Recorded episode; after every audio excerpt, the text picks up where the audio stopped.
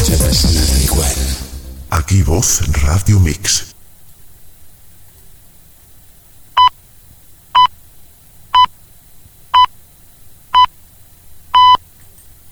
¿Tiene recuerdos de vidas pasadas? ¿Tiene la sensación de que ya ha estado en cierto lugar que le resulta familiar? Quizás tiene reminiscencia de una vida anterior. Hoy hablaremos sobre la reencarnación.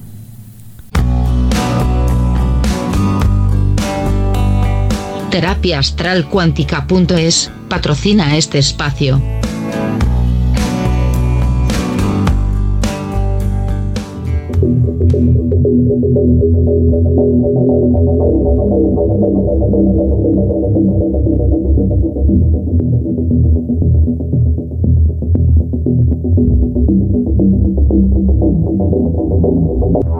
¿Existe un más allá? ¿Hay vida en otros planetas? ¿A dónde vamos después de trascender? ¿Existen los universos paralelos? ¿Se puede viajar en el tiempo? Plano oculto. Con Lola Moreno.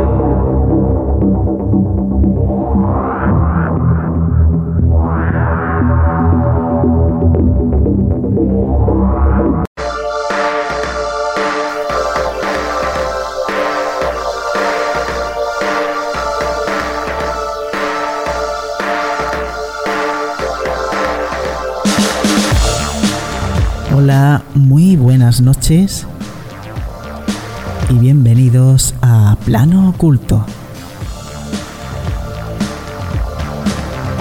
A los mandos técnicos y al micrófono Lola Moreno.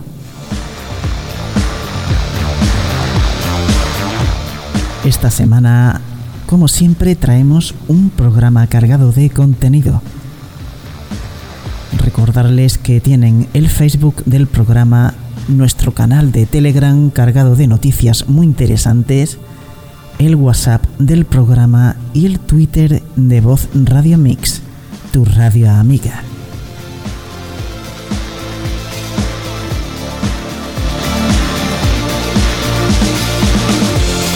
Y ahora vamos con el sumario del programa.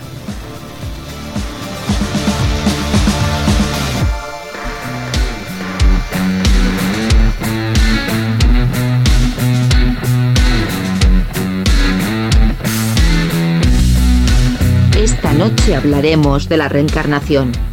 Después voces del silencio con psicofonías famosas. Noticias del misterio y para acabar. Biblioteca de Alejandría.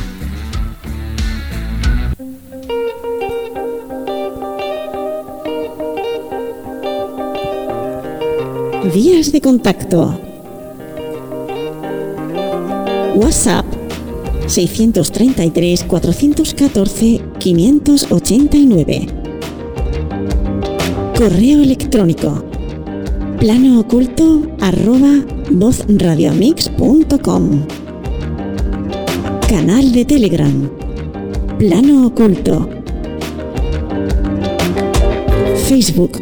Plano Oculto y vozradiomix.com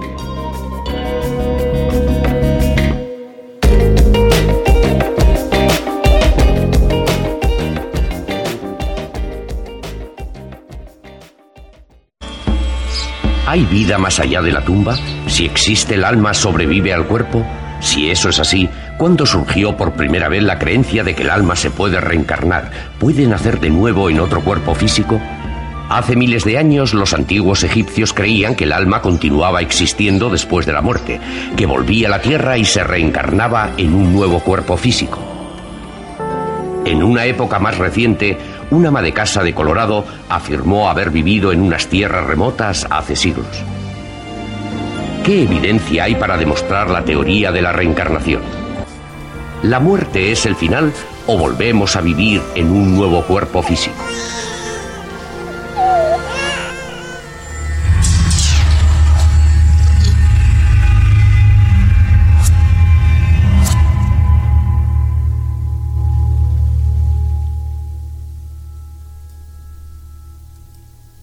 La reencarnación es la creencia consistente en que la esencia individual de las personas empieza una nueva vida en un cuerpo o forma física diferente después de la muerte biológica. Esta creencia aglutina de manera popular diversos términos. Metempsicosis, transmigración, reencarnación o renacimiento. Todos estos términos aluden a la existencia de un alma o espíritu que viaja o aparece por distintos cuerpos, generalmente a fin de aprender en diversas vidas las lecciones que proporcionan la existencia en universos paralelos en el que se eligió reencarnar. Hasta alcanzar una ascensión del estado de conciencia mediante las experiencias vividas, que le permitirán continuar evolucionando como parte de un espíritu macro. El mismo fenómeno, pero sin la creencia en un alma o espíritu, metempsicosis viene de meta, después, sucesivo, y soma, cuerpo. Palingenesia o palingénesis procede del palín de nuevo y génesis nacer de nuevo.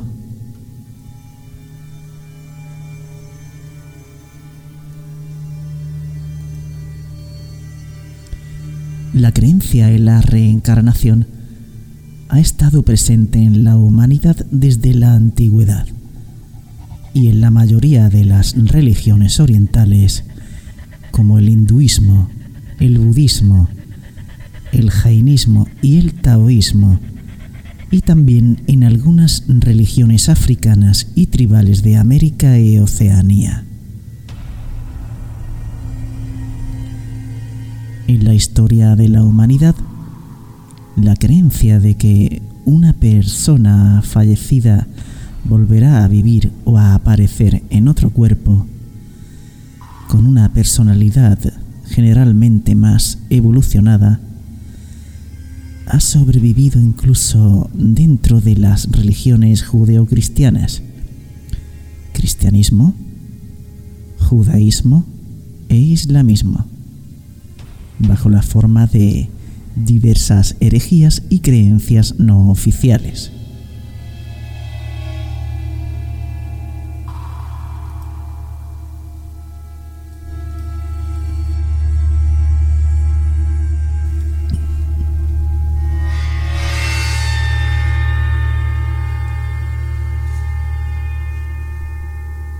La reencarnación en la iglesia cristiana.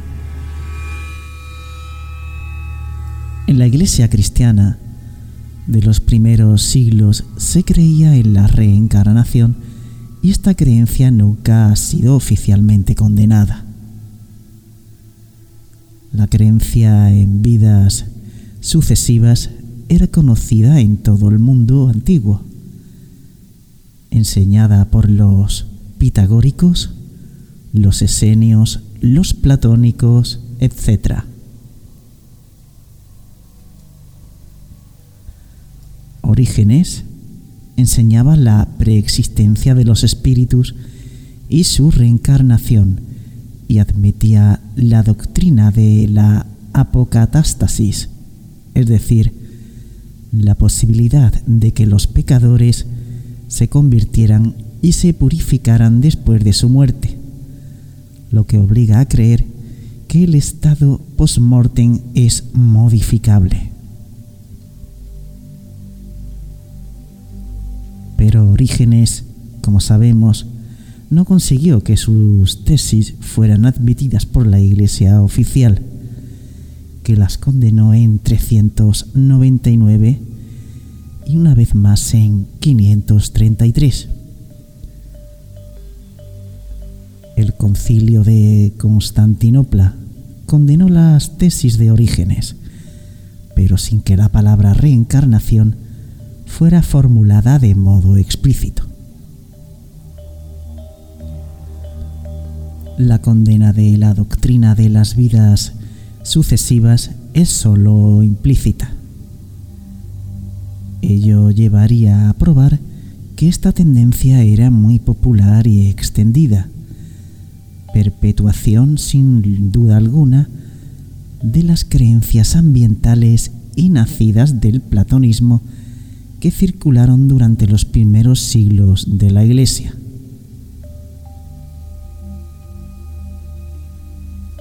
Numerosos occidentales creen hoy en la reencarnación, con frecuencia sin saber demasiado lo que implica.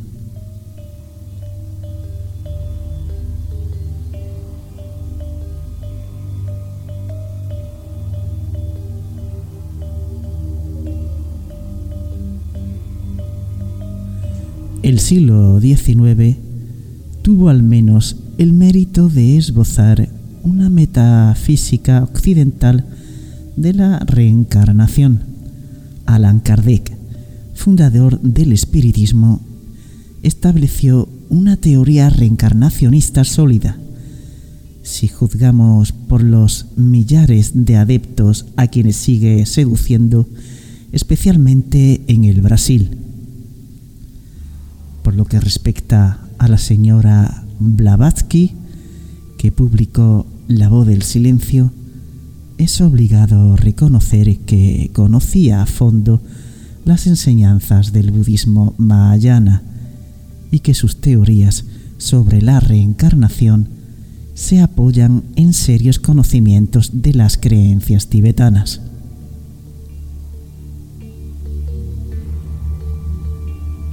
Advirtamos para finalizar que las madres que han sufrido el inmenso dolor de perder a su hijo, como Marcel de Juvenel, contemplan con espanto que éste pueda reencarnarse.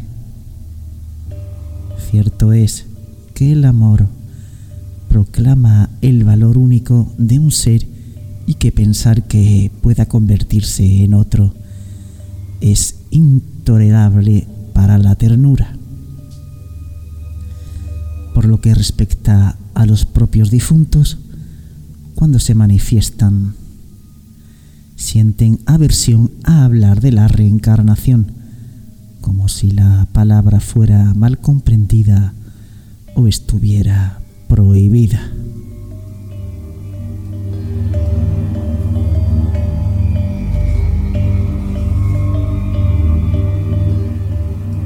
Y por supuesto,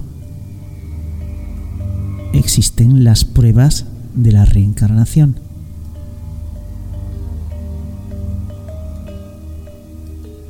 La reencarnación es una teoría seductora.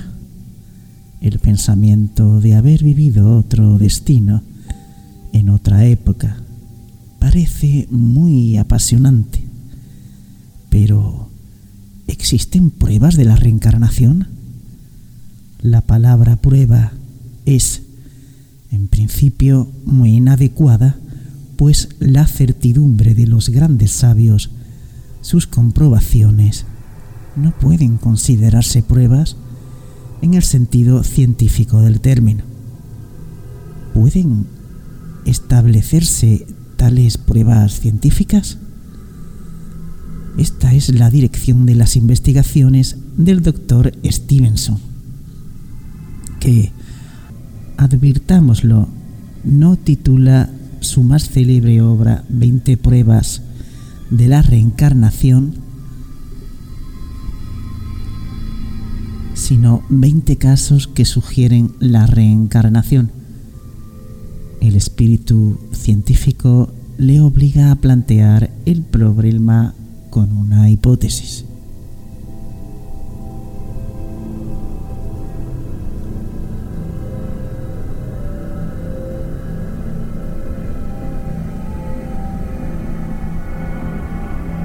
En el prefacio El doctor Stevenson, como podemos ver, mantiene una actitud prudente, muy científica, mientras muchos otros no tienen tanto rigor y formulan apresuradas conclusiones en las que desempeña un papel fundamental la disposición a creer en lo maravilloso.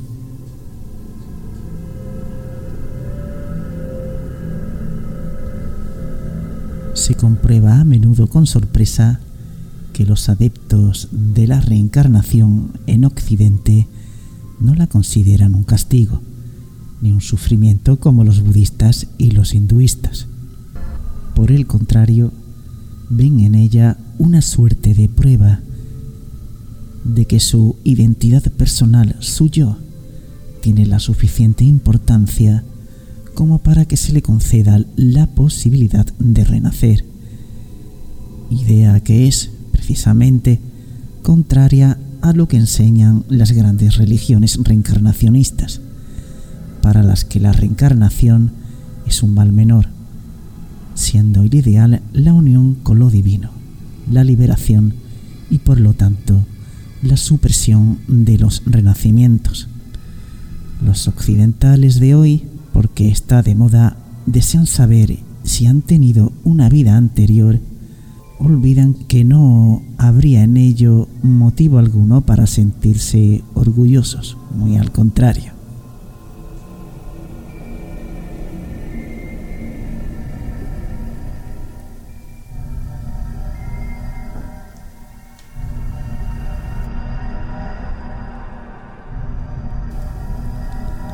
Los trabajos del doctor Stevenson, profesor de la Universidad de Virginia, Estados Unidos, ha fundamentado sus trabajos sobre casos particularmente evocadores de la reencarnación. El análisis de los testimonios recogidos minucioso.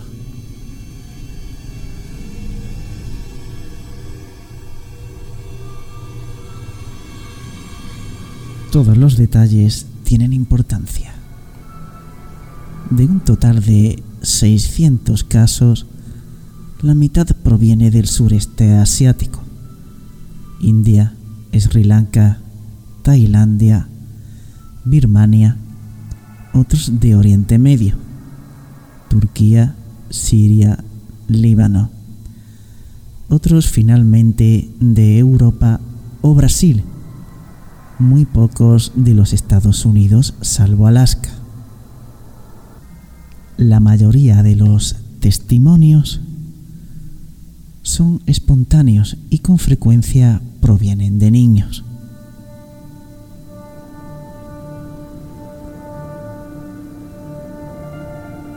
Los datos exactos sobre la vida anterior son evidentemente muy difíciles de verificar tanto más cuando los intérpretes no están protegidos contra las malas traducciones, los testigos pueden tener una memoria imprecisa. Las familias no dan siempre todas las precisiones deseables. En resumen, las dificultades halladas en el estudio de la reencarnación son reales y abundantes pero no bastan para desalentar a un auténtico investigador como el doctor Stevenson. En los casos estudiados, los sujetos no fueron sometidos a ninguna hipótesis ni a ninguno de los métodos de regresión. Se tuvieron en cuenta siete elementos para definir y considerar las pruebas. Deseo de encontrar a la antigua familia, repetidas afirmaciones de otra identidad, costumbres, comportamientos, reacciones similares a las del difunto, deformaciones congénitas o marca de nacimiento habilidades, aptitudes insólitas, conocimientos particulares.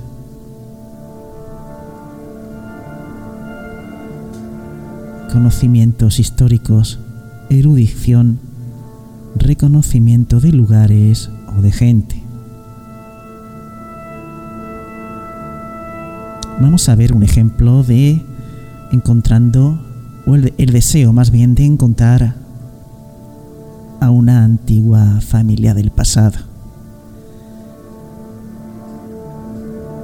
La historia del pequeño Eduardo, de cuatro años de edad, vivía en La Habana y habla a sus padres de otra cosa y otros padres que habría tenido en una vida anterior.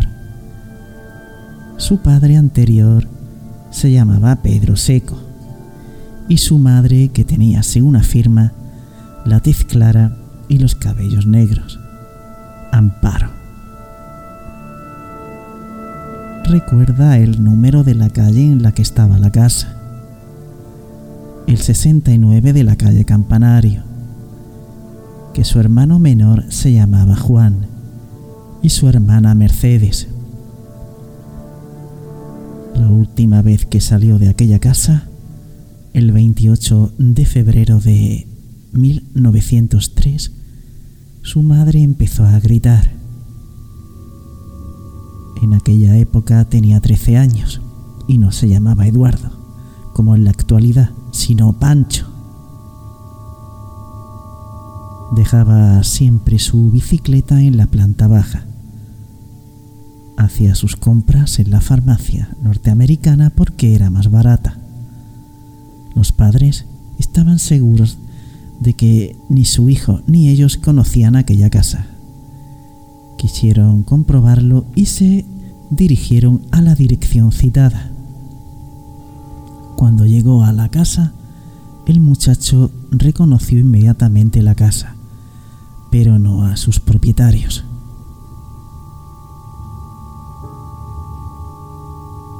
Ciertas investigaciones probaron que la casa ya no pertenecía a Pedro Seco, pero que poco después de febrero de 1903 había sido comprada por un tal Antonio Seco, cuya esposa se llamaba Amparo y cuyos hijos se llamaban Juan, Mercedes y Pancho. El pequeño Pancho había muerto en febrero de 1903. La farmacia citada estaba en la esquina. Este caso fue uno de los primeros que estudió el doctor Stevenson, que no habla de él en 20 casos, sino otro ensayo, elementos probatorios de la pervivencia extraídos de recuerdos atribuidos a existencias anteriores. De las ocho declaraciones hechas por el niño, siete se revelaron exactas. Solo el nombre del padre era erróneo.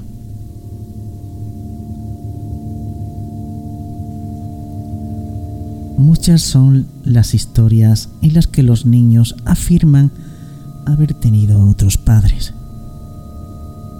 A veces, si la reencarnación ha sido reciente, es fácil obtener la prueba poniéndoles sencillamente en contacto con la familia en cuestión. Los ejemplos de este tipo de relaciones entre familias gracias a un hijo reencarnado son numerosos en los países asiáticos. El niño experimenta a veces un gran malestar al permanecer en la familia donde se ha reencarnado y quiere a toda costa recuperar su antiguo hogar.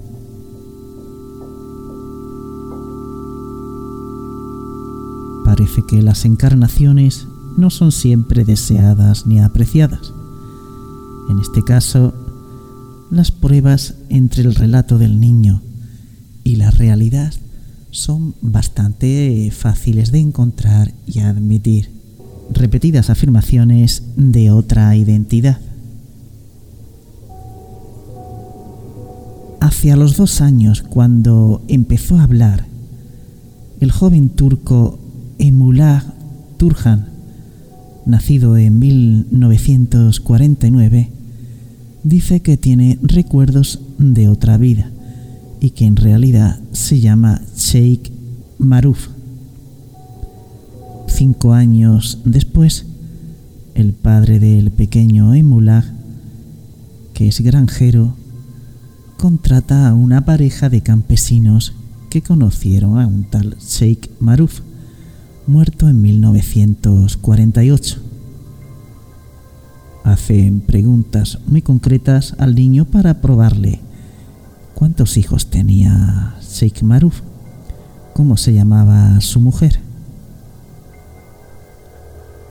Las respuestas son todas exactas y detalladas. Enumera los nombres de los 15 hijos y precisa que su mujer tenía una peca en la mejilla derecha. Algunos años más tarde, el joven Emula hace su servicio militar y explica a un oficial que antaño sirvió bajo sus órdenes cuando era Sheikh Maruf. Recuerda entonces al estupefacto oficial sus campañas los peligros vividos, las circunstancias de un accidente que estuvo a punto de costarles la vida a ambos, etc. El doctor Doksat, profesor en la clínica psiquiátrica de Estambul, estudió este caso confrontando al joven Emula con uno de los hijos de Sheikh Maruf, diputado en el Parlamento. En cuanto le vio, aún ignorando con quién debía encontrarse, el joven le reconoció como a uno de sus hijos. Le llamó por su nombre y evocó recuerdos íntimos de familia que nadie podía conocer. La información sobre la personalidad anterior se repite aquí varias veces y en distintos periodos de la vida.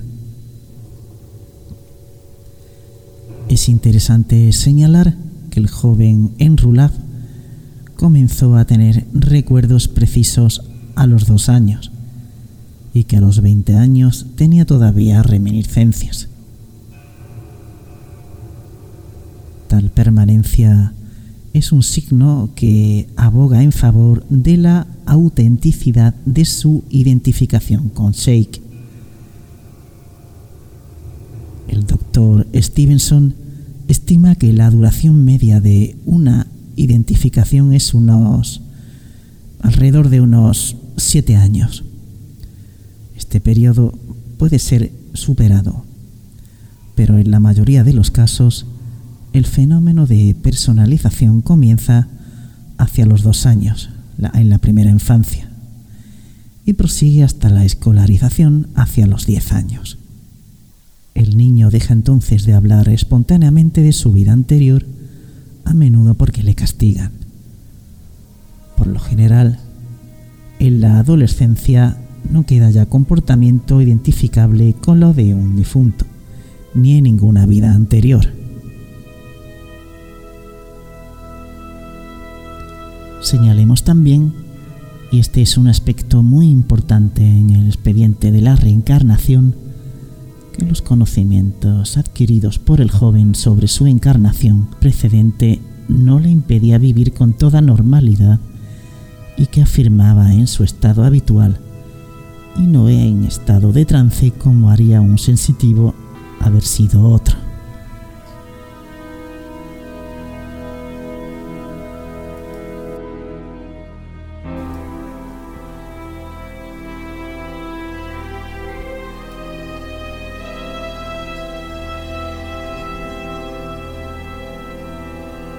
costumbres, comportamientos y reacciones similares a las del difunto. En esta ocasión, un niño belga, Robert, declara a los seis años de edad al contemplar el retrato de su tío Albert, que es su propio retrato. Su abuela había tenido dos hijos. Albert muerto durante la guerra de 1914, y su padre, Pero la abuela, que había manifestado abiertamente su preferencia por Albert, demostraba también que prefería al joven Robert de entre todos sus demás nietos. ¿Por qué? Porque éste tenía, según afirmaba la abuela, los mismos modos, los mismos gustos, la misma manía de su tío Albert, y especialmente en los impulsos afectuosos, en los gestos de ternura que dirigía a su abuela.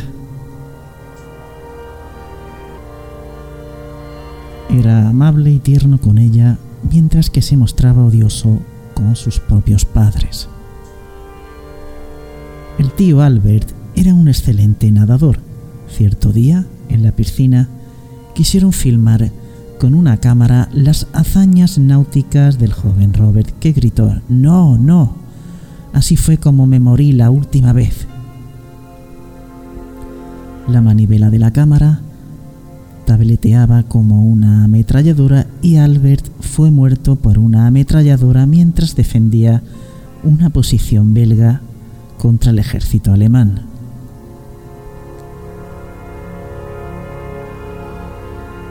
El comportamiento del niño, en la medida en que es idéntico al de la persona fallecida, es interesante de estudiar.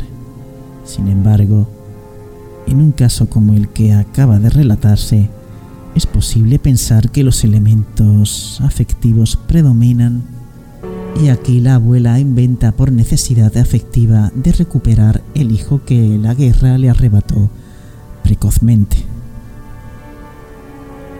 Es evidente entonces que lo reconocido como hábitos de comportamiento pertenecientes a la persona fallecida y retomados por el eh, sujeto reencarnado debe ser estudiado con gran rigor objetivo, tal vez más aún que en los demás casos, pues aquí lo subjetivo puede campar a sus anchas. A veces, las deformaciones congénitas o marcas de nacimiento apuntan a una existencia anterior, como vamos a ver a continuación. La señora Mills es inglesa tiene 40 años y cierto día, por azar, su coche se ha averiado. Encuentra al doctor Arthur Girhan, que se interesa desde hace varios años en la reencarnación.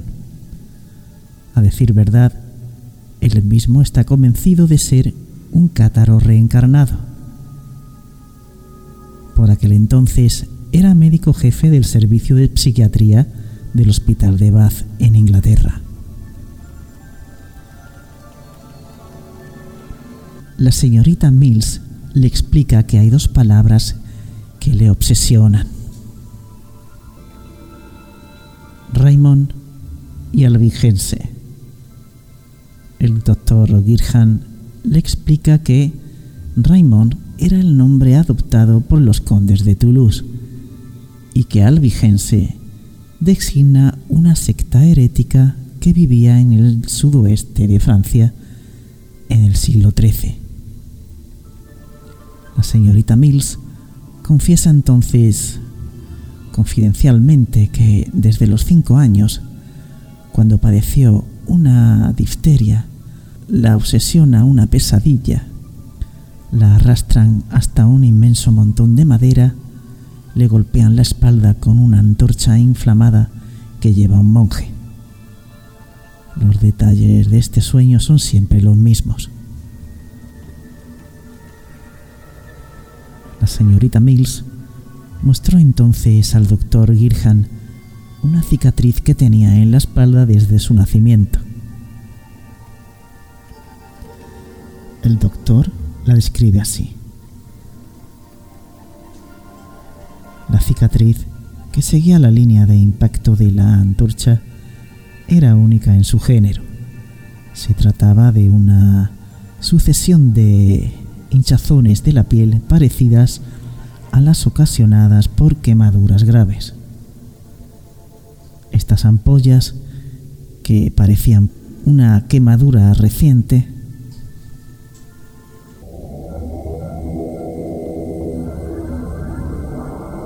contenían un líquido debido a la inflamación que subsistía desde hacía más de 40 años. Las hinchazones eran naturalmente compactas y duras. Desde que la señorita Mills enseñó su cicatriz al doctor Girhan, su pesadilla terminó. Gracias a la ayuda de pruebas, llegó a la conclusión de que la señorita Mills era la reencarnación de Esclarmonda, hija de Raymond de Perella, castellano de Bonsegur, quemada por hereje el 16 de marzo de 1244. Entonces, no se trata de pecas, manchas u otra cosa que aparecen en el nacimiento, sino de marcas físicas que hereditariamente no tiene razón alguna de ser. Los padres son los primeros sorprendidos y nos explican la presencia de tal o cual cicatriz o deformación para que tales marcas constituyan un elemento de prueba en favor de la reencarnación, no basta con limitarse a comprobarlas.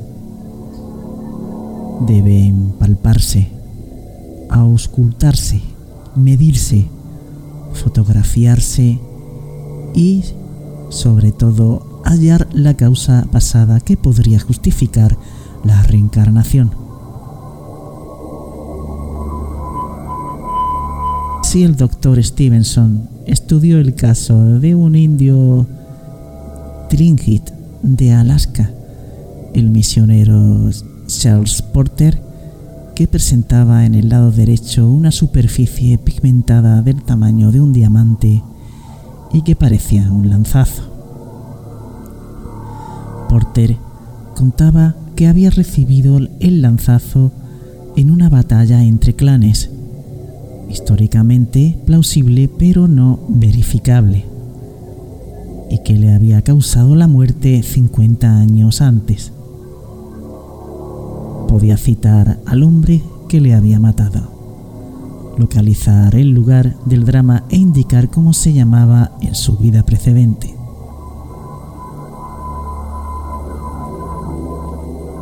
Cuando las informaciones proporcionadas por el sujeto son bastante precisas cuando se pueden encontrar en los hospitales datos o informes de autopsia, pruebas escritas de la localización y la descripción de tales ectismas. Se ha tenido mucha suerte. Se admite que tales marcas pueden saltarse varias generaciones porque el intervalo entre dos encarnaciones es a menudo muy largo. En muchos casos, es forzoso comprobar un conjunto de elementos cuya concordancia es turbadora.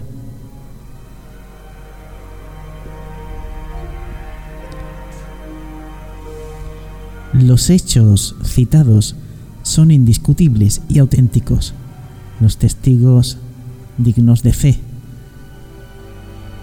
Las marcas son fácilmente observables en el reencarnado y se han podido comprobar también en su reencarnación precedente por el testigo, que si todavía están vivos, pueden dar fe de ellos con mayor credibilidad. No hay relación hereditaria alguna entre ambos sujetos. El caso de la señorita Mills, por ejemplo.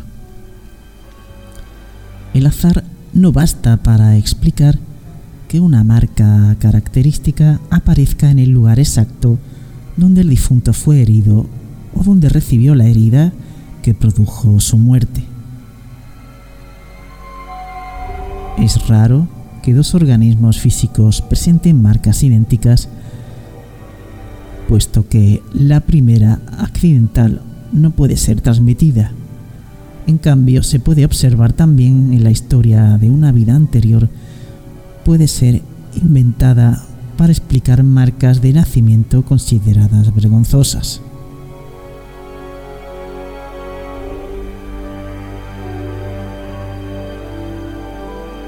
De estas marcas son queridas por las familias. En Tailandia, por ejemplo, es frecuente la práctica de marcar el cuerpo del difunto con un agujero o un trazo para identificarle a su regreso en el cuerpo de un recién nacido. Puesto que tales marcas existen antes del nacimiento y por lo tanto, durante la gestación, el feto ha podido verse marcado por una fobia o una impresión de la madre encinta. Sin embargo, cuando no hay vínculo alguno entre el antecedente difunto y el sujeto que se afirma reencarnado, se hace más difícil explicar tales cicatrices.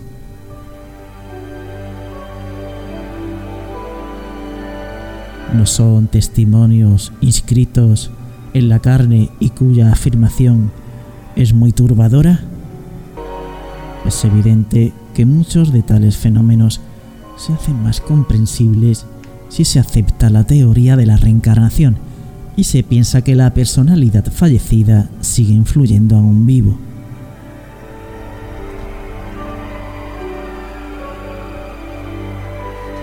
La hipótesis de que pueda existir una huella parapsíquica en el organismo antes del nacimiento resolvería muchos casos misteriosos.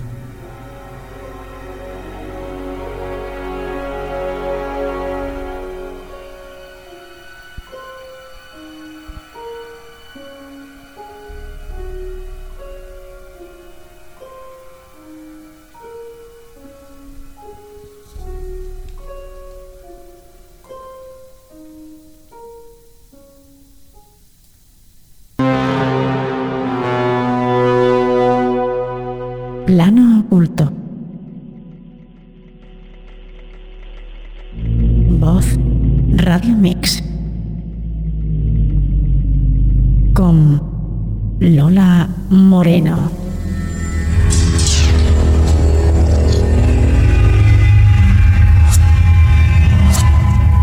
Voces del silencio.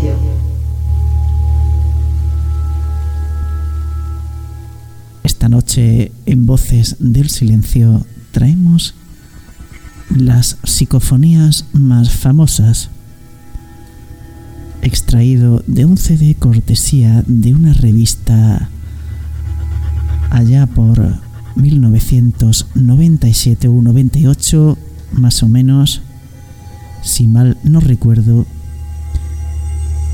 y que está narrado por Miguel Blanco. Vamos a escucharlo.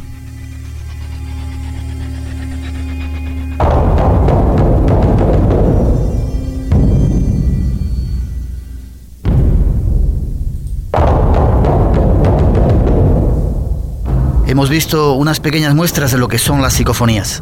Se trata de un fenómeno todavía no explicado por la ciencia. Voces de origen desconocido que no son audibles en el momento de producirse y que solo se registran cuando escuchamos una grabación. Sobre el origen de dichas voces no hay todavía consenso entre los expertos. Unos dicen que se trata de un fenómeno provocado por nuestra mente, algo así como manifestaciones del inconsciente. Otros aluden a la hipótesis llamada de impregnación psíquica, según la cual quedaron grabados en el éter los sentimientos y emociones intensos que se produjeron en un momento dado y que espontáneamente, como si se tratara de una película, se repiten en un lugar determinado para quedar grabados en una cinta magnetofónica. Sin embargo, la mayoría piensa que se trata de auténticas voces de personas fallecidas que pretenden seguir comunicándose con el reino de los vivos. Uno de los estudiosos que se encuentra en estos momentos investigando el enigma de las psicofonías es Luis de la Fuente. Él ha grabado cientos de ellas. No podemos decir cuál es el origen de esas voces, pero sí podemos dar testimonio de la solvencia de este investigador. Vamos ahora a escuchar algunas de las psicofonías que él ha obtenido. Algunas se consiguieron mientras la grabadora operaba sola. En otras ocasiones se han formulado preguntas al vacío que una voz desconocida respondió posteriormente. Esto es lo que ocurrió en la primera de las psicofonías que escuchamos. El experimentador pregunta, ¿necesitas algo? Aparentemente no se oyó nada. Sin embargo, al reproducir la cinta magnetofónica, se oye una voz que respondiendo dice lo siguiente. Piensa en ti mismo. La escuchamos. Necesitáis algo.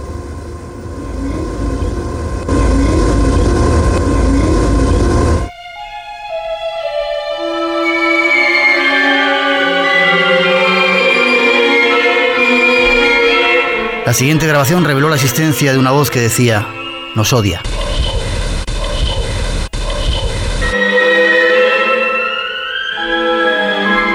En otra de las psicofonías se escucha una inclusión en donde se oye la siguiente expresión. Vamos a ver a un cristiano.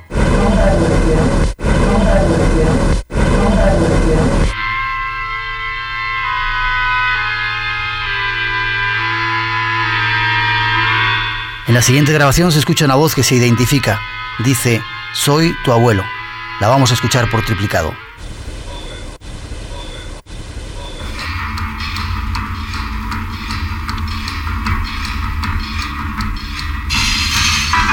En esta serie de psicofonías hay alguna realmente angustiosa, como por ejemplo la siguiente en la que se escucha la voz de un niño diciendo, ayuda al pobre papá.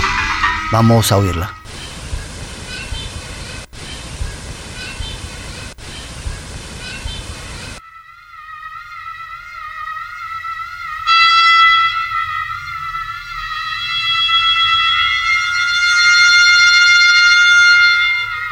Próxima es, si cabe, más imperiosa, porque el supuesto espíritu pide auxilio.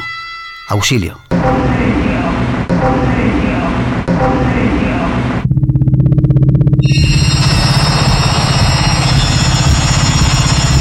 Más impactante es la que escuchamos ahora. En ella se escucha una voz que con cierto tono altivo y afirmativo dice, superó el primer instante. Y a continuación se oye un grito, un alarido, un quejido de ultratumba.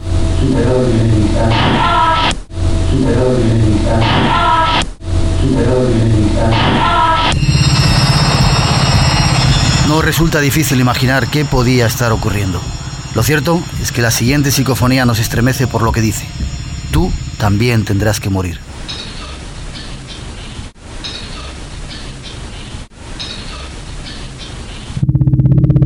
En la próxima que escuchamos oímos las siguientes palabras. Danos suerte.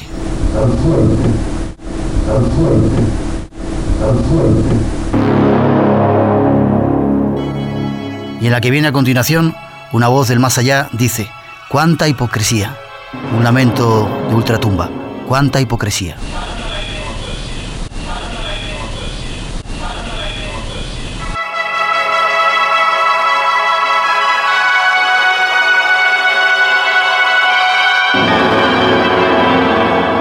La última de esta serie es ciertamente curiosa, porque cuando el investigador formula su pregunta, el espíritu ya ha respondido. Se oye primero una voz del más allá que dice, hablas mucho, y posteriormente se escucha al experimentador formular la cuestión, ¿necesitas algo? La oímos.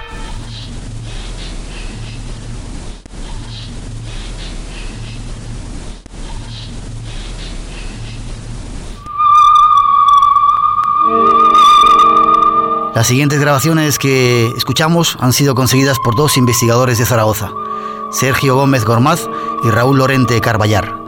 Son también sobrecogedoras. La primera fue obtenida en el cementerio de la ciudad.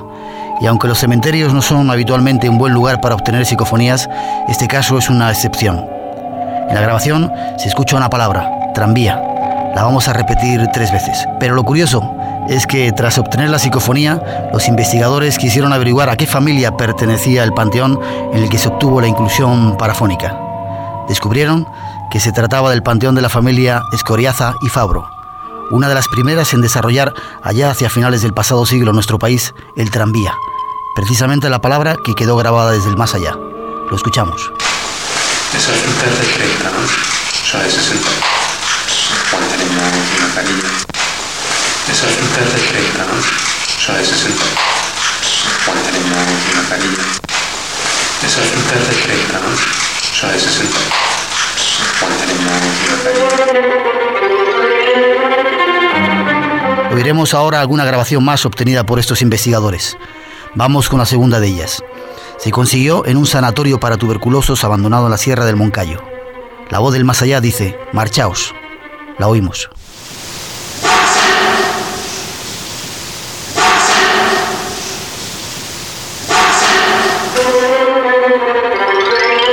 Siguiente psicofonía fue obtenida cuando los investigadores estaban efectuando grabaciones con el propósito de conseguir algunas inclusiones. En una de ellas se escucha un extraño sonido, unas palabras que dicen, no podéis, con tono imperativo.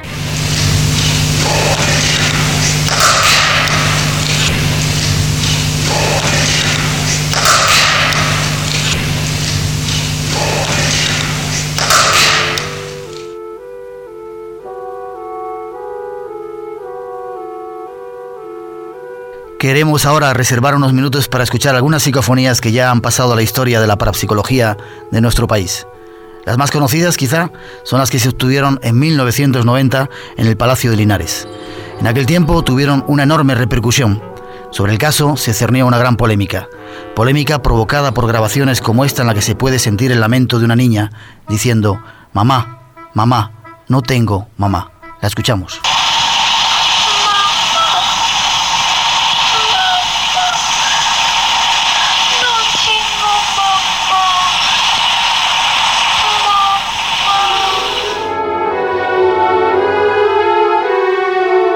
Esta otra, en la que oímos una voz que dice, Raimunda, mi hija Raimunda, nunca, nunca oí decir mamá.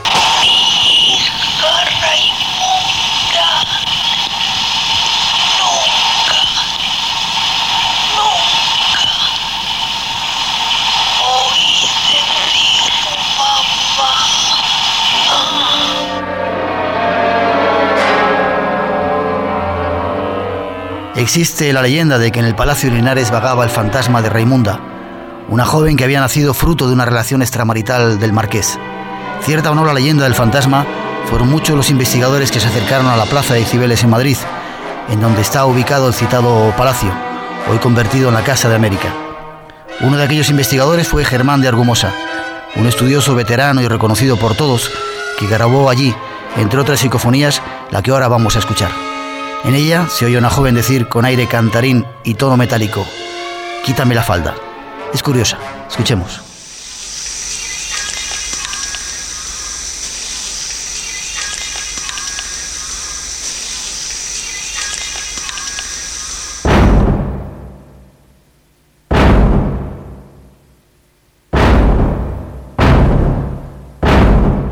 No podemos resistir la tentación de volver a recuperar algunas de las psicofonías de las más de 10.000 obtenidas por Germán de Argumosa. Y sirvan estas palabras como homenaje. Él ha sido el más importante de todos los parapsicólogos españoles. Gracias a él, todos hemos aprendido mucho sobre el fenómeno de las psicofonías.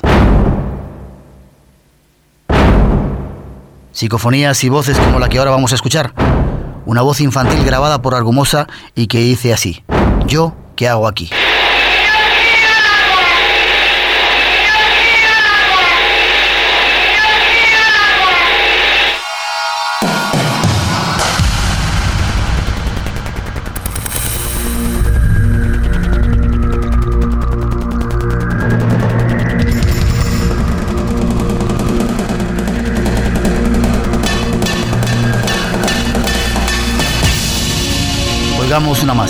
En esta escucharemos un coro de voces que dicen, Germán, la verdad te damos.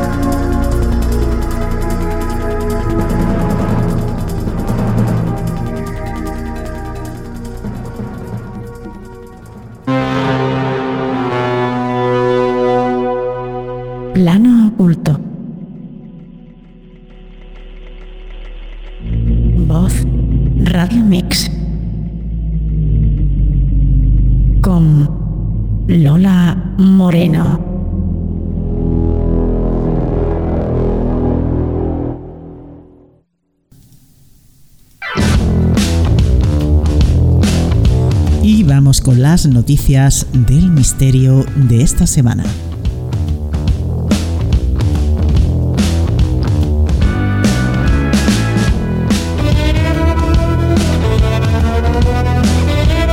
Científicos avisan de un riesgo real de tsunamis en partes de España.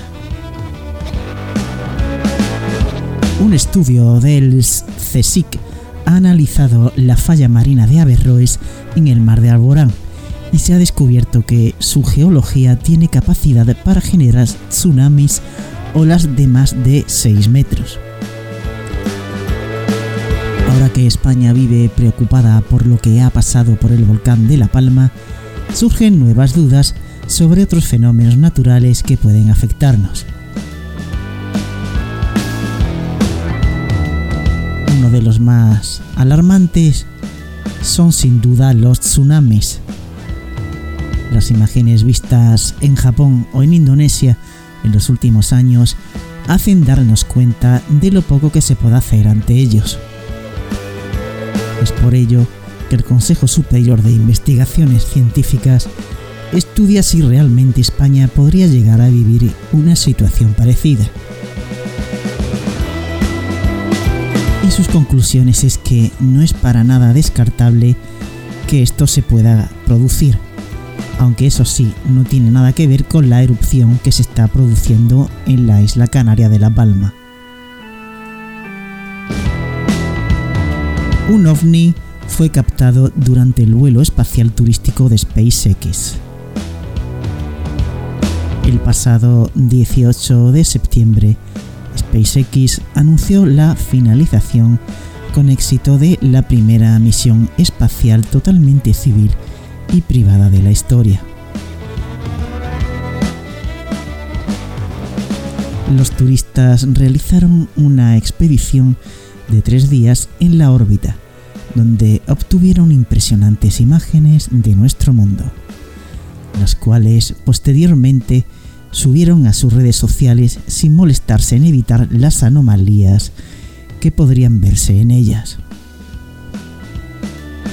Los tripulantes de la misión Inspiration 4 fueron Halley Arcenox, asistente médica y sobreviviente de cáncer, el ingeniero de datos Chris Sembrowski, la profesora de geología Sian Proctor y Jared Isaacman, multimillonario que reclutó a los antedichos miembros del equipo a quienes previamente desconocía.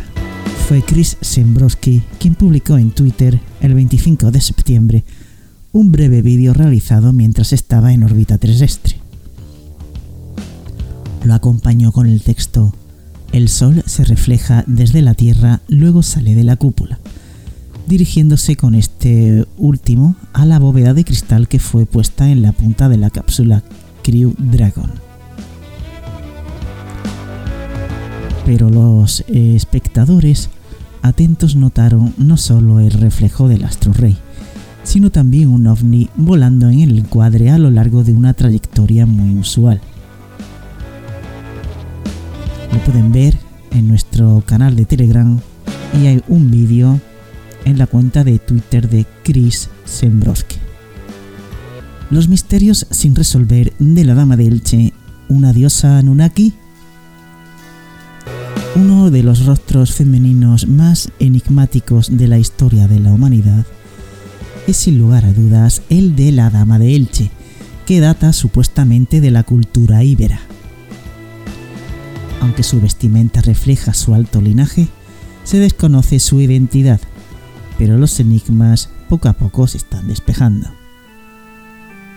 Las nuevas hipótesis de la procedencia de esta figura son cuanto menos sorprendentes. ¿Proviene la dama de Elche de la antigua Sumeria? ¿O tal vez era una reina Anunnaki? La dama de Elche es una estatua íbera en piedra caliza que data entre los siglos V y IV antes de Cristo. Mide 56 centímetros de altura y pesa 65,8 kilogramos y se descubrió el día 4 de agosto de 1897 en Elche, España. Un ovni adelanta unos aviones de combate durante un espectáculo aéreo. Esta es la segunda vez en tres semanas que un ovni de alta velocidad adelanta a unos aviones de combate durante un espectáculo aéreo.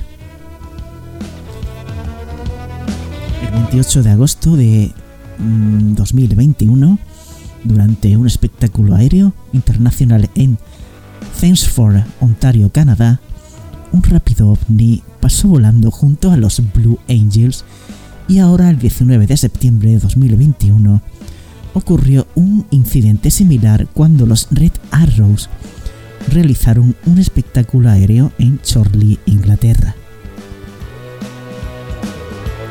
Al igual que con el ovni en Canadá, este ovni en Inglaterra tampoco tiene alas ni propulsión visible. ¿Qué está pasando? ¿Por qué aparecen estos objetos durante los espectáculos aéreos?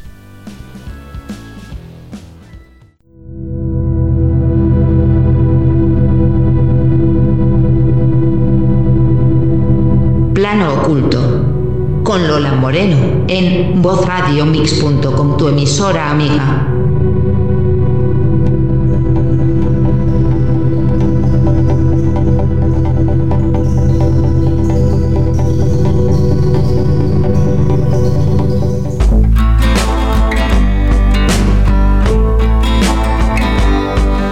Y esta noche, en Biblioteca de Alejandría, traigo un libro muy, muy, muy interesante. Del autor Andrea Faber-Kaiser, Acto de Silencio.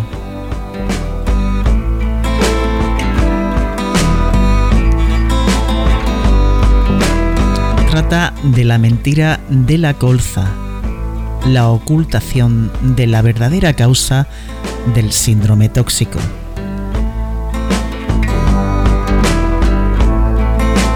La mentira de la colza. La ocultación de la verdadera causa del síndrome tóxico que impidió la curación de miles de españoles. Mientras la ciencia a los tres meses ya sabía que no podía ser el aceite de colza, el poder acusaba y encarcelaba a los industriales del aceite de colza.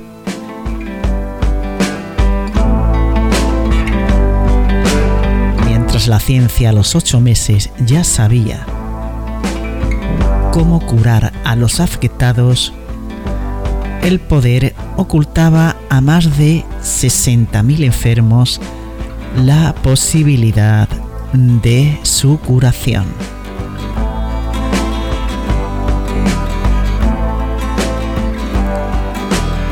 En la primavera de 1981 fueron envenenados más de 60.000 españoles. Más de 700 de ellos murieron. Desde entonces y hasta hoy los gobiernos de UCD y el PSOE centraron sus esfuerzos en impedir que el auténtico criminal saliera a la luz pública. Había que borrar por todos los medios las huellas que conducían al foco de la intoxicación. Se llegó así a un oscuro montaje de los distintos sectores del poder y de los servicios de inteligencia para conformar el efectivo pacto de silencio que debía evitar que se supiera que aquí se aplicó a seres humanos una nueva combinación química aplicable en el futuro a una posible guerra química. Pacto de Silencio, escrito por Andrea Faber-Kaiser que tengan buena lectura.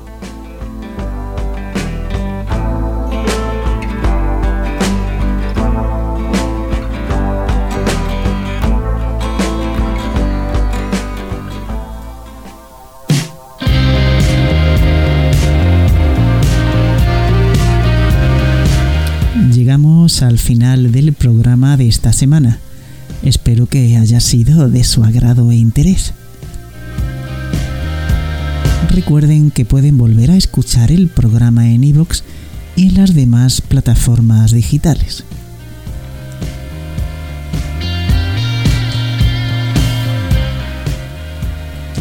Les emplazo a la próxima semana con un nuevo programa de Plano Oculto. Hasta entonces, sean felices y feliz semana.